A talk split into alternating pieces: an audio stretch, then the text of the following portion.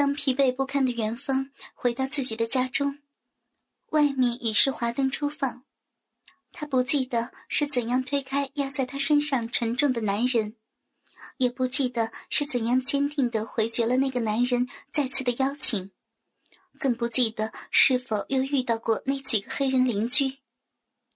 元芳躺在浴缸里，一遍又一遍清洗着自己，他的身体没有变化，似乎更加的饱满。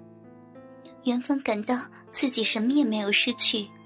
又好像失去了很多很多，吴斌没有察觉到妻子细微的变化，他靠着门框絮絮叨叨的讲述着听来的小道消息。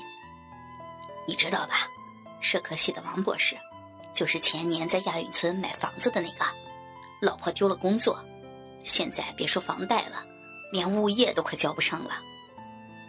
吴斌的声音骄傲起来，我跟他们说了，我就不怕。我老婆本事大着呢，两颗晶莹的泪珠滚落在元芳的脸颊上。结构重组的风波终于过去了，除了客服部，其他部门都被砍去了百分之二三十。沈云离开了，他决定去闯深圳。元芳帮着他把行李拎上火车，一时不知该说些什么。芳儿，千万别哭。我胆小。沈云搂着元芳的肩，唉，我算是看透了，这世上的老板绝大多数都是欺下媚上保自己的。你们杰克属于稀有动物，不过，芳儿，不是我打击你，杰克干不成，他得罪人太多了，还是上面的人。见元芳有点怔怔的，他抚到元芳的耳边，哎。他把你弄上床了没有？去你的！你才被弄上床了呢。两个女孩笑起来，年轻是多么的美好。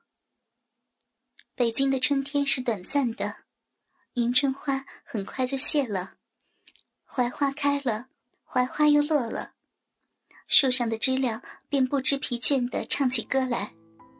客服部的业务果然多起来。连家里的姑娘们也要开始跑外勤了。这天晚上，吴斌帮着妻子收拾好行装，两人洗洗便早早上了床。黑暗中，小夫妻俩亲吻着操起逼。吴斌感到自己的老婆最近要的特别多，弄得他有点力不从心。元芳的双手紧紧地扒着丈夫的屁股，吴斌知道。妻子是想让他更深入一些，他卖力的动作着，很快便一泻如注。芳儿，嗯，你真的是和徐倩一起陪你们老板出差？当然，怎么了？不放心了？元芳笑着安慰自己的丈夫。徐倩那种人，你又不是不知道，她不会给别人机会的。呃，不不。吴斌忙不迭的解释着：“我是说，徐倩就是说话比较不注意，你别跟她计较，伤着自个儿。”虽然元芳尽力忍让，他和徐倩的矛盾还是在最后一天的上午爆发了。事情的起因不大，无非是关于文书上的一点纰漏，徐倩便不依不饶起来：“ 就你那点本事，谁不知道呀？也就教教小学四年级。”整天假模假式的，忙谁呢你？元芳不大喜欢别人总提起过去这段经历。我教过小学怎么了？也是凭本事吃饭，不像有的人，凭本事吃饭。你要是凭本事，早就裁了你了。我看恐怕是那种本事吧。徐倩的嘴是有名的尖刻。你胡说！你出去。元芳气愤至极：“你才该出去呢！你出去！”窗外的知了还在叫个不停，望着僵持中的两个女人，杰克不知所措。好了好了，女士们，你们都不出去，我出去。他马上就后悔莫及，因为两个女人都转向了他。杰克，你今天要说清楚，你是要他出去，还是要我出去？徐倩首先发了难。对，说清楚，到底是谁的错？元芳已没有退路，两个倔强的女人对持着。元芳的信心其实并不足，想着工作已经结束，今天她随意的穿了一件白色碎花的连衣裙，脚下是白色的皮鞋。反观徐倩，亭亭玉立，白色的衬衫领口打着丝巾，深蓝色的西服短裙，黑色的丝袜与高跟皮鞋。气势显然胜出许多。杰克望望这个，又望望那个，然后又望望这个，再次望望那个。终于，他慢慢走到徐倩身边，轻轻扶住她的肩。元芳看着自己的鞋尖，羞愧的无地自容。他不恨徐倩，只恨自己，为什么不记住吴斌的话，非要和他计较？他感到眩晕，他一秒钟也撑不下去，他要自己离开。然而，真正离开的却并不是元芳。倩，你太激动了，这对你不好，你暂时离开一会儿，可以吗？杰克充满歉意的声音。片刻的沉寂，高跟皮鞋愤怒的踏地声，门被重重的关上了。留在房间里的一对男女。同时扑向对方，久久的拥抱着，亲吻着，仿佛世间的其他一切都已经消失，直到急促的电话铃声把他们惊醒。是我的。元芳红着脸推开男人，走到窗前的桌边，打开手机。吴斌今天起得很晚，学校已经放暑假，不用去坐班。他坐在床上，拿起了电话，他要打给他的妻子。其实也没什么事儿，只是想知道事情办得怎么样了，在南方身体适应不适应，有没有和徐倩闹别扭等等。最后顺便问问天气如何，晚上的飞机会不会晚点。元芳应付着吴斌，想到刚才的失态，他愧疚万分。多亏了吴斌的电话，否则他不敢想下去。到此为止，必须到此为止了。他和徐倩不一样，她不是那种随便的女人。然而，杰克的想法不一样。不知何时，他已经立在了元芳身后。他把前胸贴紧女人的后背，暗暗用力。女人的上身渐渐伏在桌上。撅起的屁股不可避免地顶住了他的下体。吴斌感到电话中的妻子心不在焉，呼吸也开始不顺畅了。他关切地问：“芳儿，是不是空调太凉了，伤风了？”“可能是吧，我想歇会儿。你放心吧，天好着呢，飞机不会误点的。”“嗯嗯，行，好。”你来接我，晚上见。元芳放下电话，撑着桌子想直起腰来，但是没有成功。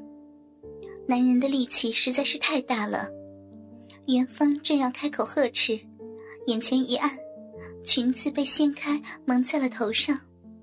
紧接着，她感到下身一阵清凉，露花内裤被退到了膝盖。元芳非常恼怒。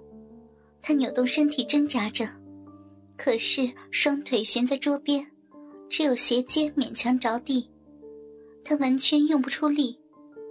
他听到身后窸窸窣窣的声音，他知道是男人在解开皮带、褪下裤子。杰克看着女人白嫩的屁股扭动着，对于他仿佛是一种邀请。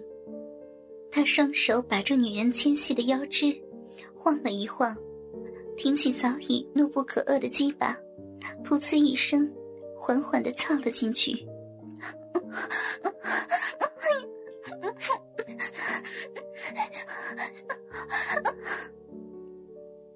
放下电话，吴斌感到百无聊赖。他望着摆在床头上的小镜框，镜框里的元芳身着白色碎花连衣裙，脚下是白色的皮鞋，甜甜的微笑着。那是去年夏天，吴斌在颐和园拍摄的，在那里，吴斌第一次吻了心爱的姑娘，也第一次抚摸了心爱姑娘的大腿。他娇嗔的埋怨着跑开了，吴斌微笑着，他感到小腹一阵阵的发热，手情不自禁的伸向鸡巴，握住了自己的鸡巴，轻轻的烫弄起来。元芳不喜欢后劲的体位。他曾经告诉过吴斌，说他需要看得见爱人的面孔。可是今天，一波又一波的快感很快便冲淡了被征服的屈辱。想到徐倩也许就在门外，也许随时都可能闯进来，元芳感到格外的兴奋。